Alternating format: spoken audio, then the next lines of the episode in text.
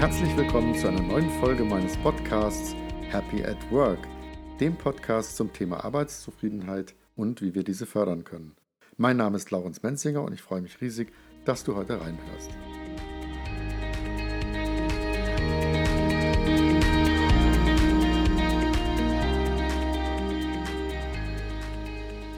Heute begrüße ich im Podcast Dr. Oliver Haas. Oliver ist Begründer von Corporate Happiness. Er hat langjährige Erfahrung als Wirtschaftsprofessor an der Hochschule für angewandtes Management und war auch einige Jahre als Geschäftsführer, Aufsichtsrat und Controller tätig. Er berät seit 15 Jahren mittelständische Unternehmen und Konzerne. Sein Ziel, mehr Sinnhaftigkeit in Unternehmen, mehr Begeisterung bei Mitarbeitern und einen würdevollen Umgang miteinander schaffen. Oliver zählt zu den Top-Experten auf seinem Gebiet und ist auch gefragter Speaker. Herzlich willkommen, Oliver. Ich freue mich sehr, dass du dir die Zeit für diesen Podcast nimmst. Ja, hallo, Lawrence. Ja, meine erste Frage an dich, Oliver, wäre, was hat dich motiviert, dich mit Corporate Happiness zu beschäftigen, ein Buch darüber zu schreiben und ein praktisches Umsetzungsprogramm dafür zu entwickeln? Ja, ähm, das waren, glaube ich, äh, es war eine Kombination aus Sachen. Also auf der einen Seite komme ich ja aus dem Bereich Controlling und Finanzen, also wo der Mensch jetzt nicht gerade im Mittelpunkt steht, sondern eher die Zahlen. Und ähm, ich hatte mich dann in dieser Welt bewegt und auch natürlich auch mitbekommen, naja, wo es eigentlich auch so hapert bei den Unternehmen an diesem, ich sag mal, Engagement der Mitarbeiter, das wollte man ja immer auch irgendwo so ein klein wenig auch kontrollieren und beobachten ne, mit Excel-Tabellen. Wer ist dann noch richtig bei der Sache? Aber so richtig eine Aufbruchstimmung habe ich da selten erlebt.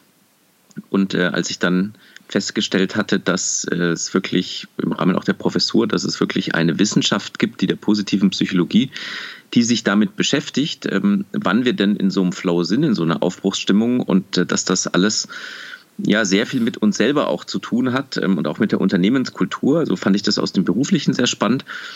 Ich selber persönlich kenne das aber schon auch sehr, dass ähm, ja, ich auch in so einer Zahlen, Daten, Faktenwelt sehr ins Funktionieren reingekommen bin. Also persönlich auch ähm, mich zu wenig um mich selber gekümmert habe und ähm, ja, und dort auch äh, schon einiges an Power habe hab liegen lassen und so eine, ja, so eine Unzufriedenheit war. Und dann bin ich auch selber auf die Suche gegangen und hatte eben diese positive Psychologie gefunden. Und ähm, als ich dann aber gesehen habe, das ist eigentlich nicht nur für den Einzelnen gut persönlich, sondern das wäre auch wirklich was, was man in der Arbeitswelt braucht, was Führungskräfte brauchen könnten, Mitarbeiter, ganze Unternehmen nach vorne treiben könnten. Ähm, dann hatte ich dieses alte Feld verlassen und ein Buch geschrieben, Corporate Happiness, ähm, dass glückliche Menschen wirklich Lust hätten, auch mehr zu leisten. Und äh, so habe ich mich dann auf eine neue Reise begeben. Mhm, sehr spannend. Also was mich persönlich an dem ganzen Thema beschäftigt, ich habe viele Jahre Unternehmensberatung gemacht, habe äh, viele Firmen gesehen, erlebt und ich habe auch den Eindruck, dass es in den letzten ja, 10, 20 Jahren auch zugenommen hat, äh, das erleben wir wahrscheinlich alle, einfach die Belastung im, im Arbeitsalltag und äh, dass Menschen auch vielleicht Schwierigkeiten haben, ihre Emotionen zu zeigen. Also man da kann ich sogar sagen, gerade die Berater zum Beispiel äh, oder Anwälte. Es gibt bestimmte Berufssparten, äh, wo Menschen durchaus noch mehr Schwierigkeiten haben oder es vielleicht so zur Usance gehört. Ja, wir zeigen nichts, äh, wir lassen nicht in uns reinblicken, was am Ende uns aber allen nicht gut tut. Äh, das ist auch so ein eigener Antreiber von mir. Ähm, sehr spannend. Du schreibst ja äh, auch ähm, in dem ganzen Konzept, es geht um My Happiness, Job Happiness und Workplace Happiness. Kannst du das mal ein bisschen erläutern? Ja, ich glaube, dass Veränderung immer erstmal bei einem selber anfängt. Ich kenne das von vielen Führungskräften, die würden am liebsten einen Leitfaden haben, wie man das mit den Mitarbeitern besser hinbekommt. Und ähm, ja, wären gut beraten, erstmal bei sich selber anzufangen und bei den Mitarbeitern ganz genauso. Also ich glaube, dass dieser Bereich My Happiness erstmal für sich persönlich zu schauen, ähm, wie geht es mir, ähm, meinen Bedürfnissen, ähm, kann ich meine Stärken einbringen, äh, was ist mir denn wirklich wichtig, was möchte ich denn eigentlich für einer sein im Leben, dass man das erstmal klären müsste, um dann ähm, bei Job Happiness zu sagen, okay, und jetzt gucke ich mal an meinem Arbeitsplatz nach haben wir zum Beispiel ein Leitbild, weiß das Unternehmen, was ihm bedeutsam ist. Also wie gelingt eigentlich jetzt dieser Match von meiner persönlichen Zufriedenheit mit, ähm, mit dem Unternehmen. Und Workplace Happiness wäre dann noch ein Schritt weiter zu sagen, ich habe ja, ich habe so äh, meine eigenen Erfahrungen jetzt gemacht, ähm, komme mit vielem jetzt auch besser zurecht und äh, habe Lust, das auch weiterzugeben an andere, also in den Workplace hineinzuarbeiten, fühle mich vielleicht sogar als Botschafter ähm, für, für dieses Thema persönliche Weiterentwicklung. Ja, was sind dabei äh, Herausforderungen, auf die ihr gestoßen seid? Oder gibt es dabei Herausforderungen? Ja, also gibt es eine ganze Menge an Herausforderungen. es ist ja, es ist ja so, ich sag mal, wenn ähm, ist eigentlich immer das Gleiche. Also wenn ich jetzt mit so einem Thema komme, weil zum Beispiel ein Inhaber, eine Führungskraft sich dafür interessiert, dann treffe ich ja meistens auf mehrere Gruppen von Menschen und Mitarbeitern. Es gibt vielleicht 10, 15 Prozent, die sind gleich enthusiastisch und sagen, da haben wir immer schon drauf gewartet, genau unser Thema. Dann gibt es vielleicht so 70 Prozent, das würde ich jetzt mal so den skeptischen Deutschen nennen, äh, der nicht dagegen ist, auch nicht dafür, der erstmal abwartet und sagt, ach, da haben wir schon viel versucht. Und, äh, und dann gibt es natürlich auch noch ein paar Widerständler, die eigentlich gar nicht Lust auf dieses Thema haben, weil sie vielleicht von der Unternehmenskultur, wie sie heute ist, auch noch profitieren, ne, wo mhm. man das nicht auf Augenhöhe macht, wo es keine große Wertschätzung gibt. Ähm, und ähm, genau, und jetzt kann man sich schon ausmalen, was es dann auch für naja, Herausforderungen gibt, dass da nicht jeder will, dass da auch gar nicht jeder an sich selber arbeiten möchte. Und ähm, da haben wir auch eine Zeit lang auch gebraucht, um uns da zurechtzufinden, wie wir das Thema am besten anpacken. Also das kann ich mir sehr gut vorstellen, ähm, auch aus eigenen Erfahrungen, äh, ja, dass es einfach natürlich Menschen gibt, die sagen, was, was ist das denn für ein Konzept und sowas brauchen wir nicht. Äh, äh, und dass es da eine gewisse Überzeugungsarbeit braucht. Und äh, ich habe ja selber auch bei euch die, die Botschafterausbildung gemacht und äh, ich glaube, das Konzept ist ja schon mal sehr überzeugend. Das heißt, wenn ich, äh, ja, das Corporate Happiness vom Grund, von der Grundidee immer über ein paar einzelne Menschen, die dann Botschafter sind und das Multiplizieren in die Unternehmen getragen werden soll. Ähm, wurde das im Großen und Ganzen jetzt äh, gut angenommen, dieses grundsätzliche Konzept? Also mit diesen Botschaftern? Ja, also, ähm, oder ich muss mal andersrum anfangen, dass in den meisten Unternehmen es, und wir haben auch am Anfang so angefangen, dass, ähm, also auch bei Obstalsboom, die, diese Erfolgsgeschichte ist ja auch mhm. relativ gut in den Medien auch zu sehen. Ähm, da sind wir am Anfang ja auch gescheitert, weil wir gedacht haben, wir schulen Führungskräfte und die bringen das dann in die Teams rein. Und das hat eben gar nicht funktioniert, also über diese Hierarchie letzten Endes zu gehen. In ein paar Abteilungen dann schon, ne? also in so einem Hotel war das dann schon, dass in ein paar Bereichen es wirklich so eine positive Entwicklung gab, aber da waren die Führungskräfte sowieso relativ nah schon ähm, vorher bei unserem Thema und in großen Bereichen hat es überhaupt nicht funktioniert und ähm, dann wollten die Führungskräfte eigentlich gar nicht. Und dann haben wir erkannt, dass wir das ganz anders machen müssen und dann kam auch eigentlich den Erfolg, als wir dann gemerkt haben, wir müssen das mit Freiwilligkeit machen. Also wir müssen die Freiwilligkeit ganz in den Vordergrund stellen. Und äh, wir hatten das dann dort und mittlerweile machen wir es immer so gemacht, dass wir in ein Unternehmen reingehen und sagen, wer hätte denn eigentlich Lust, wer hätte richtig Lust auf dieses Thema? Egal auf welcher Hierarchiestufe er sitzt, egal wer er eigentlich ist oder wie lange schon im Unternehmen dabei ist, wer hätte Lust, dass er Kulturbotschafter ist und äh, wer hätte Lust, ähm, wirklich an sich zu arbeiten? Und äh, also das ist dann der Ansatz, der kommt jetzt weder von oben noch von unten, sondern der hat was mit der Lust auf dieses Thema zu tun. Ne? Und diese Leute haben wir dann stark gemacht die haben dann das Heft selber in die Hand genommen und haben dann ähm, uns gar nicht mehr gebraucht. Ne? Die hatten diesen Impuls gebraucht und haben dann selber losgelegt. Und man musste als Unternehmer dann noch die, diese Gruppe zusammenhalten. Und das hat dann für viele gruppendynamische Effekte auch in diesen einzelnen Workplaces dann gesorgt. Also das ist sicher ein sehr guter oder eine, ein sehr guter Ansatz zu sagen, dass man es auf Freiwilligkeit macht und äh, das Hierarchie frei macht und einfach sagt, die Leute, die sich da berufen fühlen, die selber begeistert sind, äh, die dann sprühend wirklich das mit viel Begeisterung in die Unternehmen bringen. Ähm, da glaube ich persönlich auch absolut dran. Wenn wir mal über die Elemente sprechen, da gibt es ja die Elemente Haltung, Bedeutsamkeit, Stärken, Emotionen, Energiemanagement und Partnerschaften. Äh, kannst du da noch ein bisschen erläutern, dass, dass die Zuhörer auch einen Eindruck haben, was, was wird da eigentlich gemacht bei Corporate Happiness? Ja, ja, ja, gerne. Also ähm alle diese, diese sechs Module aus der positiven Psychologie sind eigentlich dafür gemacht, den, äh, ja, uns wieder in diese Kraft eigentlich zu bringen, ne, die wir ja alle schon mal hatten. Und du hattest es anfangs ja auch gesagt, wir haben da teilweise auch äh, ja, verlernt, auf uns selber zu hören und, ähm, und dahin soll das Ganze dann wieder führen, ne? wieder diesen Zugang zu sich zu bekommen, zu seinen Bedürfnissen. Haltung ist sicherlich der Einstieg in das Thema, dass mm, ja, Mitarbeiter verstehen, wie eigentlich das eigene Hirn funktioniert. So ist nämlich die wenigsten.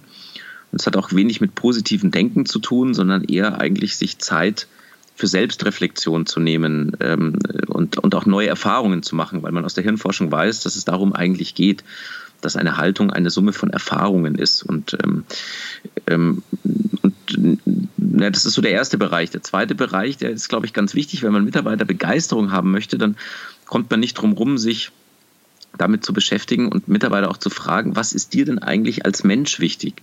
Also hast du ähm, dich schon mal gefragt, was dir wirklich bedeutsam ist? Ähm, hast du eine mhm. persönliche Vision? Und ich habe immer festgestellt, wenn, wenn ein Mensch das beantworten kann, was ihm persönlich wichtig ist, und er jetzt blickt auf ein Leitbild oder Werte eines Unternehmens und merkt, ein Teil dessen, was, was, was ihm wichtig ist, kann er in diesem Unternehmen leben, dann, ja, dann haben wir einen loyalen Mitarbeiter, dann haben wir einen, den hält was im Unternehmen. Mhm. Also nicht die Tätigkeit, ne, nicht das Gehalt, das kriegt er überall woanders auch. Also wir haben, glaube ich, das Problem, dass wir sehr viel Know-how in den Unternehmen haben, aber sehr viel, sehr, sehr, sehr, sehr, sehr wenig Know-why mehr. Ja. Das, ähm, das ist so der zweite Punkt. Ne? Der dritte Punkt ist, dass wir, glaube ich, alle, wenn wir auf unser Leben zurückgucken, merken, dass wir doch sehr schwächenorientiert aufgewachsen sind, dass man uns immer gesagt hat, wenn du dich verbessern willst, dann musst du auf das gucken, was nicht gut funktioniert und das musst du versuchen, besser zu machen. Und ähm, was wir verloren haben und wieder ein Stück weit bräuchten, äh, wäre zu sagen, was kann ich eigentlich gut? Was sind meine Talente? Wie kann ich das eigentlich viel mehr einbringen in die Arbeit? Ja, das wäre dieser Stärkenkontext. Und ähm, ja, und dann gibt es Emotionen, da gibt es auch noch, ähm, die werden ja auch so verdrängt ja. Im, im Business und ähm, so irgendwie zur Seite gedrückt. Und viele verstehen das auch gar nicht so richtig. Zum Beispiel positive Emotionen. Es ist ja so, dass, dass wir die nicht nur brauchen, damit gute Stimmung da ist, sondern das ist die Basis eigentlich überhaupt für die Hirnentwicklung. Also wenn sich, im, wenn sich unser Hirn nochmal verändern sollte und Gelerntes wieder verlernen soll, was vielleicht ungünstig ist für uns, dann brauchen wir bestimmte Baustoffe im Gehirn, bestimmte Eiweißmoleküle und die werden nur ausgeschüttet, wenn man emotional von irgendwas berührt ist. Und das mhm. kann sich ja jeder jetzt mal fragen, wenn er hier zuhört, wie oft er emotional berührt ist in seinem Job, wie oft das eigentlich überhaupt noch vorkommt. Und ja, und der vorletzte Bereich, Energiemanagement. Wir sind ja alle so gestresst und haben so wenig Zeit. Wenn man sich damit mal beschäftigt und zum Beispiel ins Bundesamt für Statistik reinguckt, dann wird man feststellen, dass ja keine Generation vor uns eigentlich so wenig gearbeitet hat. Also die Arbeitszeit war noch nie so gering. Mhm. Ähm, das heißt, es kommt gar nicht so sehr von außen, sondern ähm, wir sind da in so, einen, in so einen konstanten Stressmodus mittlerweile gekommen, der bei manchen sogar noch in die Freizeit mit äh, rübergeht. Und äh, wir wären gut daran beraten, auch wieder Ruhepausen, also da wieder runterzukommen, Ruhepausen einzubauen. Und der letzte Bereich, wertschätzende Partnerschaften, da würde es darum gehen, wieder würdevoller miteinander umzugehen. Jetzt ist ja in diesen Tagen das Grundgesetz 70 Jahre geworden. Da gibt es ja den Artikel 1, Würde des Menschen ist unantastbar. Äh, aber was würde das denn heißen? Ne? Das würde heißen, dass wir uns auch in der Firma natürlich auch als Subjekte begegnen. Mhm. Also nicht andere Menschen zu Objekten machen, so Objekten unserer Vorstellungen, wie der andere denn sein sollte oder unserer Bewertungen, ne? wie der andere ist ähm, oder unserer Ziele. Also wir müssten ein Stück weit mit diesem Nützlichkeitsdenken aufhören, damit überhaupt sowas möglich ist, äh, so eine Unternehmenskultur, in der dann, wie du vorher meintest, jemand dann auch seine Bedürfnisse frei äußern kann und darauf auch vertrauen kann, ne, dass, dass, dass da was Positives dann entsteht. Und, und diese ganzen Bereiche, die ich jetzt mal kurz skizziert habe, die, die würden dem Einzelnen nutzen, wieder mehr zu sich selber zu kommen und würden dann natürlich zu einer offenen Unternehmenskultur beitragen. Ja, das hört sich alles auch wirklich nach einem sehr runden Konzept an, äh, wo ich auch der persönlichen Meinung bin, dass wir das viel mehr brauchen, äh, dass man daran arbeiten sollte. Und zum Beispiel, was du vorhin sagtest, auch äh, Stärkenorientierung, dass wir das in vielen Firmen überhaupt nicht richtig leben. Das sind und waren die Erfahrungen von mir selbst als Berater und in, in verschiedenen Unternehmen dass äh, wir uns gar nicht richtig entfalten können, weil ich habe viele schöne Workshops gemacht, äh, wenn man das wie eine Art Fanposter von den einzelnen Mitarbeitern, wo man die wirklich dann auch in den Mittelpunkt stellt äh, mit all ihren Fähigkeiten, Eigenschaften, ihren Talenten, was für ein Strahlen dann in die Gesichter kommt. Ähm, mhm. Das, das begeistert mich immer wieder zu sehen. Und was ich selber sagen kann aus meiner eigenen auch Lebensvita ist, dass ich teilweise als Mitte 20-Jähriger wirklich auch noch Schwierigkeiten hatte, einfach meine Emotionen zu zeigen und auszudrücken. Also wir haben ja auch teilweise verschiedene Prägungen, ne, wo es äh, ja, äh, je nachdem familiärem Großwerden und, und oder schulischem Umfeld, sozialem Umfeld äh, und gerade in den Firmen ist es ja auch sehr verbreitet, eben wie ich vorhin sagte, ähm, ja, teilweise nicht lesbar zu sein. Oder ich habe an dem Punkt auch nochmal was Spannendes. Also ich bin natürlich auch verbunden auch mit den ein oder anderen Vorständen, die, die mir manchmal ihr Herz ausschütten und manche sagen, wählen dann Worte wie, wenn ich zur Arbeit gehe, ziehe ich, ziehe ich meine Kampfmontur an und den Stahlhelm innerlich. und das ist ja, das ist ja das Gegenteil von Emotionen spüren und ausdrücken. Ne? Das hört sich mhm. so an, wirklich wie ein Kampffeld und ähm, ich denke wirklich, äh, wenn wir so Impulse setzen und äh, Menschen anfangen, positiv eben das auch äh, umzusetzen und zu zeigen, dann geben wir damit ja auch den anderen Menschen auch Erlaubnis, sich zu zeigen und sich zu öffnen. Ja, absolut. Also ähm, ich meine, woher das Ganze kommt, was du gerade so schön beschrieben hast, äh, kommt ja aus dieser, aus dieser Maschinendenke letzten Endes heraus. Also, dass wir funktionieren müssen, es muss da irgendwas abgeliefert werden an Arbeitsleistungen, irgendwelche Aufträge erfüllt werden und dann haben wir alle ähm, oder viele von uns dann gesagt bekommen und das selber dann auch umgesetzt, dass wir dann halt jetzt nicht darauf achten sollten, wie es uns gerade geht, sondern das ist halt jetzt gerade Arbeit und das muss man halt jetzt einfach machen und man muss sich da einfach durchsetzen. Wenn die anderen nicht wollen, dann muss man sie einfach da irgendwo hindrücken und, ähm, und das ist dann ja, das große, große Problem eigentlich geworden, dass es mittlerweile einfach ja viele Leute gibt, ne, die haben innerlich abgeschalten, ne, die haben dann Dienst nach Vorschrift machen, die die können auch zum Teil gar nicht mehr, weil sie psychologisch gestresst sind. Die haben dann irgendwann auch den Akku äh, nicht mehr. Also man kann diesen Wahnsinn, äh, kann man ja ein Jahr lang machen, den kann man mhm. auch zwei Jahre machen. Wir halten ja als Menschen sehr viel aus, aber irgendwann äh, schafft man es auch kräftemäßig einfach nicht mehr, ne? das immer quasi runterzudrücken. Und es ist natürlich auch gar nicht so einfach, da wieder dann hinzukommen. Und das müsste man natürlich dann auch selber wollen. Ja, was mich persönlich auch stark beschäftigt, wenn ich so in die, die U-Bahn, S-Bahn schaue oder einfach über, wenn ich Menschen begegne, das Thema Energiemanagement. Ähm, ist ja offenbar auch dringend notwendig, da was zu tun, dass wir in gute Energie kommen. Also auch, was ja auch impliziert auch den Körper, äh, Ernährung, Bewegung. Ähm, was ist deine Wahrnehmung, ähm, wenn du selber in die Straßen schaust? Und äh, also irgendwas verändert sich doch in den letzten zehn Jahren. Auch ich habe mal eine Folie gesehen, da hat jemand geschrieben, wir sind alle Electronic Heroin ausgesetzt. also wenn man das Thema, äh, das ist ja ein mega auch Energy Drainer, äh, diese extreme äh, elektronische Abhängigkeit der wir ausgesetzt sind. Also das kommt ja noch on top, plus sehr viel sitzende Tätigkeiten. Ähm, was ist deine Wahrnehmung zu dem Thema Energiemanagement? Ich, ich glaube, du kommst ja auch selber aus der Sportecke oder warst mal auch sehr äh, stark aus, mhm. in dem Bereich tätig. Wenn du dazu mal was sagen kannst noch zum Thema Energiemanagement. Ja, also ähm, man, ich sag mal so, also man, man, man rutscht ja letzten Endes in dieser doch schnelllebigen Welt rutscht man hier einfach, wenn man nicht aufpasst, einfach ein Stück weit mit. Also diese höhere Geschwindigkeit, die ja durch diese mobilen Geräte natürlich auch gegeben sind, dass man sehr schnell erreichbar ist, äh, dass man äh, auch ne, über E-Mails ja natürlich viel schneller ganz viele Leute an irgendwas teilhaben lässt, was man innerhalb von zwei Minuten geschrieben hat, einfach auf den Knopf drückt. Also ganz früher musste man ja mal noch einen Brief schreiben, wer sich dann noch erinnern kann.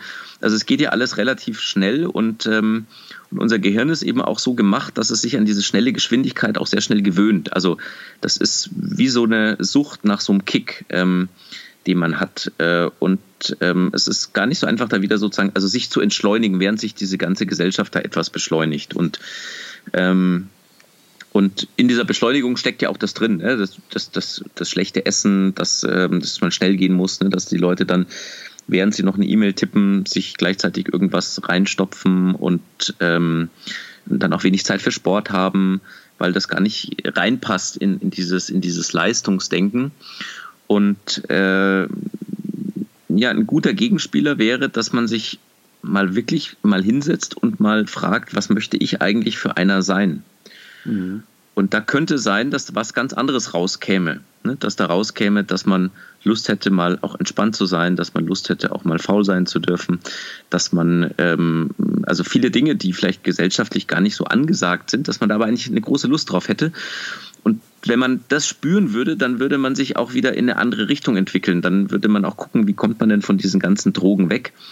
Ähm, und das hat man ja auch selber in der Hand. Ich kenne genug Leute, die bewusst auf ihr iPhone verzichten und mittlerweile wieder mit Telefon unterwegs sind, die eben nicht so viele Möglichkeiten bieten, die detoxfreie Zeit machen, die wieder sagen, nee, ich mache erstmal eine Stunde Yoga in der Früh und dann starte ich in den Tag und ich stehe deswegen auch nicht eine Stunde früher auf, sondern ich richte mir diesen Tag erstmal ein auf das, was mir eigentlich wichtig ist, was mir gut tut. Ähm, und dieses Reinspüren auch in dieser digitalen Hetze, die du gerade beschrieben hast, das wäre ja mal der erste Schritt, ja. äh, der dann zur Veränderung auch führt. Ja, der Bodo Jansen äh, mit Upstalsboom habe ich gelesen. Der ähm, geht ja auch, oder ging zumindest regelmäßig auch ins Kloster ähm, zum Anselm Grün. Äh, also sowas ist sicher auch mal eine Idee, was man für sich tun kann, um, um zu einem Detox zu kommen oder mal mhm. mehr in die Stille, in die Besinnung. Ähm, ich finde diese Themen sehr, sehr spannend, ähm, weil wir alle davon auch ein Stück weit, ähm, was diese Digitalisierung angeht und diese Hetze auf diesen Geräten halt tatsächlich uns ein Stück weit infiziert. Mhm. Genau. Was für sonstige so äh, Schwierigkeiten oder Haus Herausforderungen ähm, sind euch als Corporate Happiness ähm, GmbH oder Team, die ihr das in die Unternehmen tragt, sonst so begegnet bisher? Kannst du da noch was sagen? Also oder flutscht es meistens oder ja, was sind Challenges bei der Umsetzung?